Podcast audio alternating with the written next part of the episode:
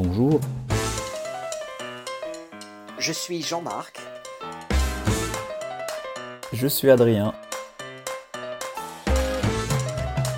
On va dans le mur, le podcast des sujets houleux.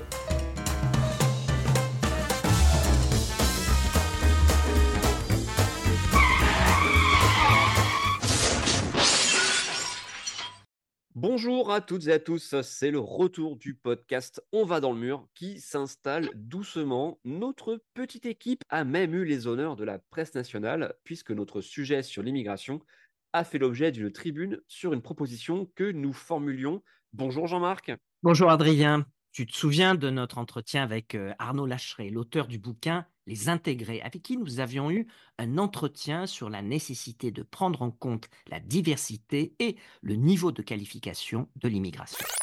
Ça, c'est mon grand combat. Euh, J'essaye de euh, changer la définition de l'intégration.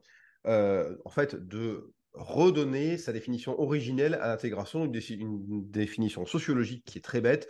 C'est quand le membre d'un groupe minoritaire souhaite rentrer dans la société majoritaire en en acquérant les codes, les valeurs et les attitudes. C'est euh, du Émile Durkheim, du Dominique Schnapper, de la sociologie de base.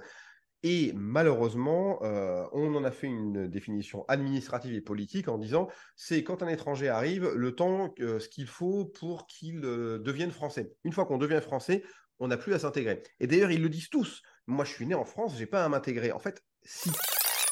Ah oui, ça me revient. Ouh, le vilain Figaro qui a bien choisi le titre de cette tribune hein, qui parle donc de refus de régularisation massive et ça ne reflète pas totalement le contenu de la tribune en elle-même, c'est ça? Le 8 novembre dernier, ce quotidien nous a ouvert ses colonnes avec le think tank Nouveau Idéo et Arnaud Lacheret. Nous y développons l'idée de régularisation ciblée pour justement détendre l'opinion qui est crispée sur le sujet sur la base de listes précises d'employeurs cherchant à recruter de la main-d'œuvre que nous pourrions, y compris recruter à l'étranger par le biais de nos ambassades. quelque chose qui n'était pas dans la loi immigration de départ votée en décembre et qui euh, n'est toujours, pas dans la loi immigration. Alors, vous évoquez aussi l'accompagnement nécessaire des populations concernées sur un plan social et sociétal pour acquérir les us, la langue et les coutumes et faciliter l'intégration. Le lien vers cette tribune sera attaché à nos sources dans la description du podcast. En tout cas, un écho de notre travail. Alors, de quel mur on va parler aujourd'hui, Jean-Marc? Tu as entendu Arnaud Lacheret évoquer des auteurs et des notions de sociologie? C'est précisément le thème de ce jour. C'est une discipline euh, scientifique, la sociologie, trop sérieuse pour la laisser instrumentaliser par ces charlatans.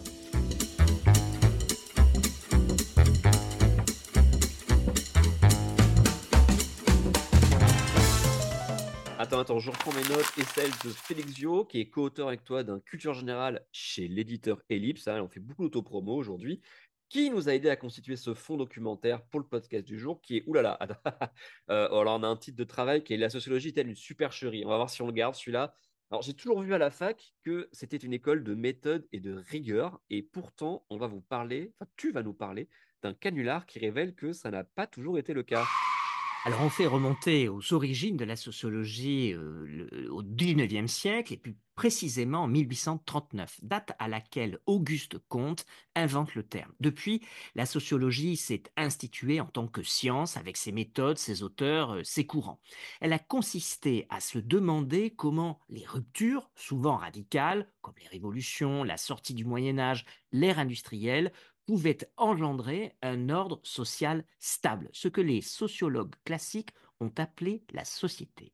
Oui, hein, le sociologue étudie euh, des objets les plus divers, l'éducation, le sexe et la sexualité, les inégalités, la santé, la maladie, l'alimentation, la drogue, la déviance, le travail.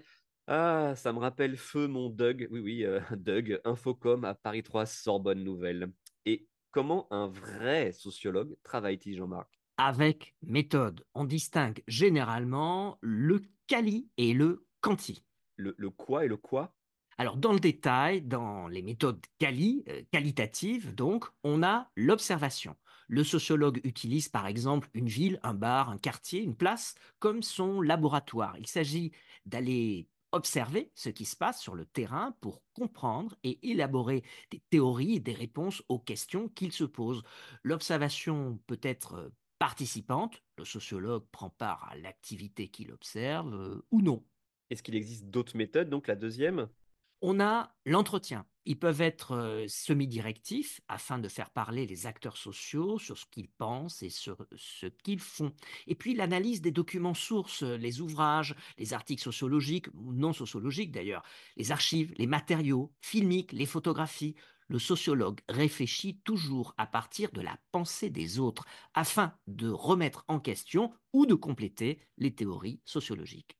Est-ce que tu peux nous citer un exemple de ces travaux, Jean-Marc? Il y en a plein, non? Oui, l'enquête sociologique qualitative euh, Voyage de classe. Euh, par exemple, des étudiants de Saint-Saint-Denis étudient dans les beaux et riches quartiers du 8e arrondissement de Paris euh, sous la supervision du sociologue Nicolas Jounin. Ils réalisent des observations en immersion pour comprendre et analyser le fonctionnement et le mode de vie des quartiers de ceux d'en haut. L'enquête se poursuit par des entretiens quali avec des habitants. Ah oui, il a fait faire par ses élèves en fait du pinson Charlot quoi. Alors d'accord, continuons comme ça sur les bases. Hein, ça fait jamais de mal et moi comme ça je révise. Euh, c'est bien compris pour les méthodes qualitatives, donc le quali hein, en jargon. Donc quanti, c'est pour euh, méthode quantitative? C'est cela. On les oppose parfois ces méthodes, mais elles sont complémentaires. Le sociologue recueille des matériaux quantitatif, des statistiques, des données chiffrées, comme les sondages d'opinion, mais il peut aussi construire son propre questionnaire et l'administrer en ligne auprès de nombreux enquêtés aux profils les plus divers possibles.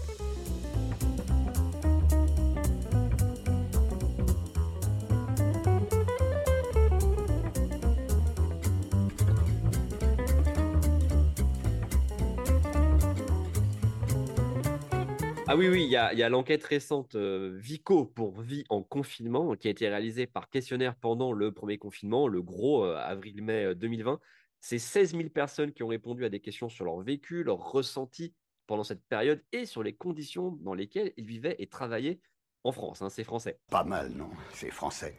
Et il y a un truc qui me questionne avec toutes ces méthodes scientifiques. Les sociologues devraient normalement aboutir au même résultat, non? Eh bien non, tu touches à ce qu'on appelle les grands paradigmes, les grandes oppositions qui traversent la sociologie depuis son origine. Les paradigmes, j'ai déjà entendu ce quelque part. Est-ce que tu peux préciser ce dernier point, s'il te plaît? Les paradigmes, il y en a deux grands. La plus grande opposition depuis les origines de la sociologie est celle qui oppose le holisme. Ouais, ouais, j'ai ça sur ma fiche. Merci Félix. Alors attends, oui, c'est Durkheim, Marx et Bourdieu. Le holisme versus l'individualisme méthodologique. Ouais, donc là, c'est euh, Tocqueville, Weber. Pour les holistes, la société est plus que la somme de ses parties. Il faut donc accorder une priorité à l'étude de la société sur l'étude des individus. Le social, c'est une entité en soi. Les holistes mettent en avant l'existence d'une conscience collective qui déborde les consciences individuelles. ça, je sais, hein, pour Pierre Bourdieu, dont on entend souvent parler, sans parce que c'est euh, bah, l'un des plus récents, et relire Bourdieu, c'est presque un cliché dans la bouche de certains. Hein, pour Pierre Bourdieu, c'est l'école qui est responsable de la reproduction sociale. Elle reproduit des inégalités au lieu de les réduire. Les élèves des classes populaires ont moins de chances de réussir à l'école par euh, autocensure, par exemple, mais également par une structuration de l'imaginaire impactée par les us culturels. Ça renvoie d'ailleurs au podcast que nous avons euh, réalisé euh, récemment sur l'école, hein, consulter mhm. nos archives. Les us, comme tu disais à l'instant, ce sont les conversations à table, les pratiques de l'entourage. Et donc, les autres, l'individualisme méthodologique, c'est L'opposé du holisme, c'est l'individualisme méthodologique, qui insiste sur l'étude de l'individu pour expliquer les faits sociaux. Pour eux, il n'y a que des individus. La société est une abstraction qui n'existe pas vraiment. Pour reprendre l'exemple de l'école, Pierre Bourdon, dans la filiation de Max Weber, eh ben, l'école est un phénomène social qui doit être avant tout considéré comme la résultante des actions des acteurs sociaux. Alors, ça, se traduit comment? À même performance scolaire, les élèves des milieux populaires ne font pas les mêmes choix que les autres. Ils font un calcul coût-avantage d'une poursuite d'études à chaque stade du cursus scolaire. D'accord, c'est ça l'autocensure en fait. Il y aurait donc une autosélection des élèves des milieux populaires. C'est assez passionnant quand même. On, on pourrait y passer la journée, mais juste pour terminer sur ce point théorique, tu as aussi le rapport à l'objectivité qui oppose les sociologues. Tu as ceux qui pensent que les sciences sociales ne peuvent être complètement objectives car l'être humain est subjectif. Eh oui, nous le sommes nous-mêmes, hein, et donc par opposition, les objectivistes? Bah, Pour eux, les sociologues peuvent s'approprier et utiliser les méthodes des sciences naturelles, par exemple. Ok, là, là, là c'est des bases sérieuses. hein. On est loin euh, de la tendance sociologique euh, qu'on appelle la- la- le doigt mouillé. En écrivant le livre, je me suis rendu compte que l'homosexualité était moins importante que la question de la rupture avec le mode de vie familial. Quand je regarde les amis que nous avons, nous avons beaucoup d'amis qui sont des femmes ou des hommes hétérosexuels, mais qui se partagent avec nous la rupture avec la vie conjugale et le fait de ne pas avoir d'enfants, alors qu'à l'inverse, beaucoup de gays qui auraient pu être des amis ou qui ont été des amis, nous les avons perdus dès qu'ils se sont mis à se mettre en couple, à avoir des enfants. Et donc, en fait, l'entrée dans la vie familiale est plus importante que la sexualité. Et c'est même plus important ça, je pense, que du point de vue d'une théorie politique. On pensait dans les années 70 que faire la révolution sociale, c'était faire la révolution sexuelle, que la sexualité était un enjeu fondamental pour, la, la- pour tenir la société. Et moi, je pense qu'en fait, les modes de relation, euh, inventer des formes relationnelles est beaucoup plus subversif que euh, juste changer la sexualité. Alors voilà. Eh bien, c'était un extrait euh, du sociologue euh, Geoffroy de Lagasnerie qui, d'ailleurs, je ne sais jamais s'il faut prononcer le S, euh, qui, dans son dernier essai, Une aspiration au dehors, pointe une famille, je cite, conservatrice, égoïste et fasciste. Rien de moins. Et dit-il, sur la base d'un échantillon de trois amis et de quelques connaissances. Encore une citation, hein, le simple fait euh, de se mettre en couple divise par 5 la fréquentation et le nombre de sorties. C'est un appauvrissement considérable du tissu relationnel. Et encore, il n'a pas parlé d'avoir des enfants.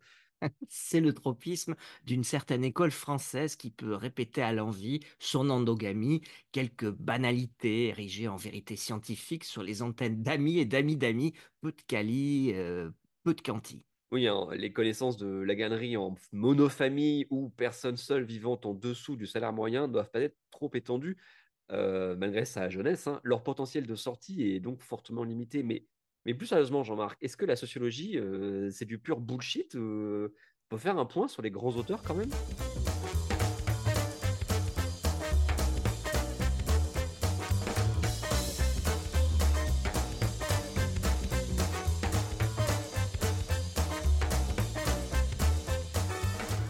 Trois auteurs sont considérés comme les pères fondateurs de la sociologie. Émile Durkheim, euh, qui publie en 1897 Le suicide, il démontre que telle catégorie sociale se suicide plus qu'une autre. Les protestants, c'est parce que leur religion laisse davantage l'individu face à lui-même. Et il a établi une corrélation, c'est-à-dire des faits concomitants, mais il détecte que lorsque cette religion est minoritaire, la cohésion est plus forte et protège l'individu contre l'anomie. C'est ce qui fait causalité. Il renvoie au final à la problématique du lien social. Ah là je me retrouve à la fac là, merci Jean-Marc. Ah oui, bon, c'est Durkheim qui démontre aussi que si on se suicide plus dans les régions du nord que dans le sud, euh, c'est pas à cause du froid, hein, mais parce que l'on s'enferme plus chez soi. Et il passe d'une corrélation entre la longueur des jours à une causalité qui est l'activité sociale influencée par la longueur des jours. Eh, c'est un vrai roman policier, Durkheim. hein. À force d'observation et de croisement, il établit un lien étroit entre l'intégration sociale et le suicide. Il montre que lors des périodes de crise, les individus se soutiennent, ils se serrent les coudes et se suicident moins, alors qu'en période de forte croissance économique, ils sont amenés à consommer toujours davantage et naît ainsi un sentiment d'insatisfaction permanente, de vide, de désespoir. Qu'il n'avait pas vu TikTok. hein. Euh, il distingue même le suicide égoïste, hein, la manifestation de l'anomie, et le suicide altruiste, euh, plus difficile à comprendre, euh, qui renvoie au suicide du commandant du bateau qui coule. Assez particulier quand même celui-là. Oh, Il y a d'autres auteurs, on en a cité déjà, hein, et après on va parler d'un petit scandale. Hum, Dans les solides, Karl Marx, qui considère que les déterminismes sociaux résultent des conditions de production, les conditions de travail, et puis Max Weber, on reviendra vers lui, Adrien, car il a porté un principe battu en brèche dans une certaine sociologie, celui de neutralité axiologique, à savoir l'obligation pour le chercheur de suspendre l'expression de tout jugement de valeur morale ou politique dans le cadre euh, de sa mission professionnelle. Ouais, pas évident. hein. Et puis il y a eu, il y a eu, il y a eu euh, le, le scandale. On n'est pas là pour philosopher, euh, Carpentier. Quand même. Incroyable. Bonjour Anastasia, bonjour Adèle, bonjour à tous. Vous avez dû en entendre parler. Le monde des sciences sociales tremble depuis qu'un canular a sérieusement écorné son image. En effet, deux universitaires américains et une éditrice, Peter Bogossian, James Lindsay et Hélène Plucrose, ont réussi à faire publier dans des revues supposément sérieuses de sociologie cet article complètement absurde. Le but de l'opération? Dénoncer les dérives de la discipline. On reconnaît, en tout cas pour les auditeurs de France Culture, l'excellente émission Carnet de Philo qui fait référence à sept études publiées, alors sept, hein, comme sept, euh, publiées en 2018 par des revues internationales les mieux classées, validées par les comités scientifiques composés de chercheurs habilités, très ouverts à ce qu'on appelle les cultural studies. Dans lesquels, ouais, dans lesquels prospèrent euh, les études dites du genre ou de théories dites euh, critiques. Alors, j'ai trouvé une définition. hein, Il s'agit en gros de, je cite, problématiser des aspects de la culture dans le but d'essayer de diagnostiquer des déséquilibres de pouvoir et une oppression ancrée dans l'identité. Attention, problématiser, ça ne veut pas dire que ça devient problématique. hein. C'est qu'on hein, cherche euh, un angle d'attaque pour parler euh, des aspects de la culture. Ouais, bon, c'est le courant des concurrences victimaires. Ah, hein, tout de par- suite et- tout de parlons suite, euh, tout de suite, concrètement. Jean-Marc. Si, si, si, parmi lesquelles des études totalement absurdes publiées par la crème des publications, applaudies au point qu'on a même proposé à leurs auteurs d'intégrer les conseils scientifiques des dites revues financées sur fonds publics, comme The Chronicle.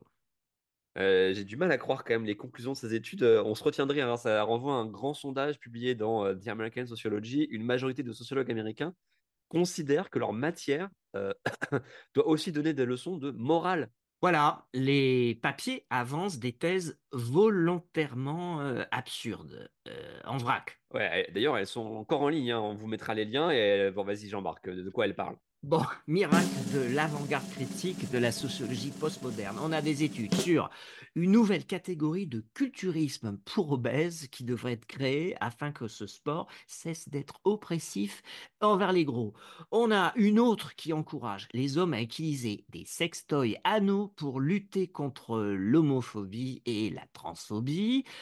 Encore une, euh, les étudiants blancs devraient assister, figure-toi, aux cours par terre et enchaîner. Et allez, une dernière, l'astronomie serait une science intrinsèquement sexiste. Ah j'ai l'impression d'être sur euh, le Twitter militant. hein. Euh, Un des papiers fut rédigé à partir d'une poésie générée aléatoirement par un générateur de poésie adolescente angoissée, euh, et un autre est une recopie d'un chapitre de Mein Kampf, dont certains mots ont été remplacés par des termes propres au vocabulaire euh, qualifiés de néo-féministes. C'est c'est une étude sur la culture du viol chez les chiens dans les parcs canins qui attira l'attention des médias l'été 2018. Un journaliste du, du Wall Street Journal cherche à contacter l'auteur. Celui-ci réalise qu'il n'existe pas, forçant nos compères à révéler la supercherie et mettre fin prématurément à leur, à leur expérience. Ah, et ça ne pouvait pas durer. hein. Euh, Brian Earp, euh, philosophe des sciences, rappelle que euh, beaucoup de domaines scientifiques plus sérieux, comme la psychologie ou la médecine, ont également de gros problèmes de vérification des informations publiées. Ah, quelqu'un a parlé de, euh, du, du- du savon de Marseille, là, du savon de Marseille. Quelles ont été les répercussions de ce canular, en fait? On imagine qu'il a dû y avoir euh, du ménage dans les revues. Eh bien, pas du tout. Pas du tout. Ce sont les auteurs du canular qui ont été sanctionnés. L'un d'entre eux a dû même démissionner de l'université de Portland en 2021. Euh, et pourtant, euh, la devise, c'est Keep Portland Weird. hein. Euh, mais c'est totalement déprimant. Ça, euh, la sociologie devrait nous aider à comprendre le monde réel, euh, puisqu'on a une conclusion d'espoir, Jean-Marc. L'affaire du canular dite Sokal au carré met en lumière, selon leurs auteurs, que le savoir est basé de moins en moins sur le fait de trouver la vérité et de plus en plus sur le fait de s'occuper de certaines complaintes. Et les chercheurs brutalisent de plus en plus les étudiants, les administrateurs et les autres départements qui n'adhèrent pas à leur vision du monde. Oui, car euh, derrière cette affaire, il y a des crédits publics, des logiques d'attribution de postes et de bourses de recherche. Euh, on touche à une économie qui ne croise pas forcément avec l'excellence académique. Pourtant, la sociologie sert à proposer des cadres d'analyse de la société, des rapports sociaux, les interactions entre les individus. La discipline nous permet de modifier profondément notre regard. Elle permet aussi de proposer des solutions, euh, améliorer la réussite des élèves issus des, des classes défavorisées, penser l'intégration des citoyens dans l'élaboration des politiques. On en parlait avec euh, Durkheim tout à l'heure et son étude sur le suicide, le renforcement de la cohésion sociale le diminue. Oui, hein, je reviens une minute sur l'enquête sur le confinement euh, dont on a parlé plus, plus tôt. Les sociologues nous ont montré que son appréciation a été différente selon la Mhm. campagne où on vit, hein, ou selon le, le type de logement des individus, hein, ce qui peut paraître euh, intuitif comme ça aussi, hein, bon, entre résidences collectives, appartements, maisons. Euh, les hommes et les femmes ont été inégaux aussi face aux contraintes du confinement. Ça, ça aussi, ça peut paraître intuitif, mais c'est bien de le vérifier. Euh, les femmes ont passé plus de temps à s'occuper des tâches domestiques et de l'école à la maison. hein, et j'ai eu d'ailleurs qu'un des grands confinements, celui de la peste du 14e siècle, Mhm. avait été à l'origine de la découverte de son intérieur, de la cuisine comme lieu où manger. Et c'est d'ailleurs à cette époque que fleurissent les tableaux sur les natures mortes. Bref, on est vraiment dans une science de l'action en fait. Allez, une dernière polémique, Jean-Marc, hein, n'oublie pas qu'on est, qu'on est en France. Dans ce que le militantisme fait à la recherche, publié en 2021, la sociologue Nathalie Ennis critique les chercheurs qui veulent le beurre de l'opinion personnelle, érigée en vérité objective, et l'argent du beurre de la science, qui justifie le salaire. Elle fustige un certain militantisme académique qui tendrait à tordre les règles de méthode et de rigueur conceptuelle. Il n'y a rien de pire que ce, le- quand le vocabulaire euh, sociolo- sociologique débarque dans le militantisme euh, sans être digéré. euh, Mm. Ça conduit à des contresens ou euh, à des extrémistes. Pas militants, pas toujours très, très heureux. Et ça nous conduira certainement à produire un podcast sur ce qui se joue à l'université entre paupérisation et développement académique à Mm. retrouver bientôt, hein, enfin bientôt, vous nous connaissez, dans On va dans le mur, le podcast des sujets houleux que vous venez d'entendre avec toutes les sources euh, dans les descriptions pour aller plus loin, euh, à retrouver sur vos plateformes préférées, à partager, à diffuser. Merci, merci pour les cœurs et les étoiles. On vous met en lien euh, aussi euh, un compte pour faire un, un don, euh, pour favoriser cette aventure éditoriale totalement indépendante et bénévole. On souligne, nous souhaitons la faire vivre avec vous autour d'une plateforme de contenu sourcé. À bientôt, Adrien. À bientôt, Jean-Marc. C'était un épisode de On va dans le mur, le podcast des sujets houleux, co-animé par Jean-Marc Pasquet et Adrien Sommier avec David Cholet pour les sources. Nos sources sont indiquées en description de chaque épisode en espérant que nous n'en oublions aucune. La musique du générique est New York Big Jazz par Magic Studio. Merci pour votre écoute et à bientôt.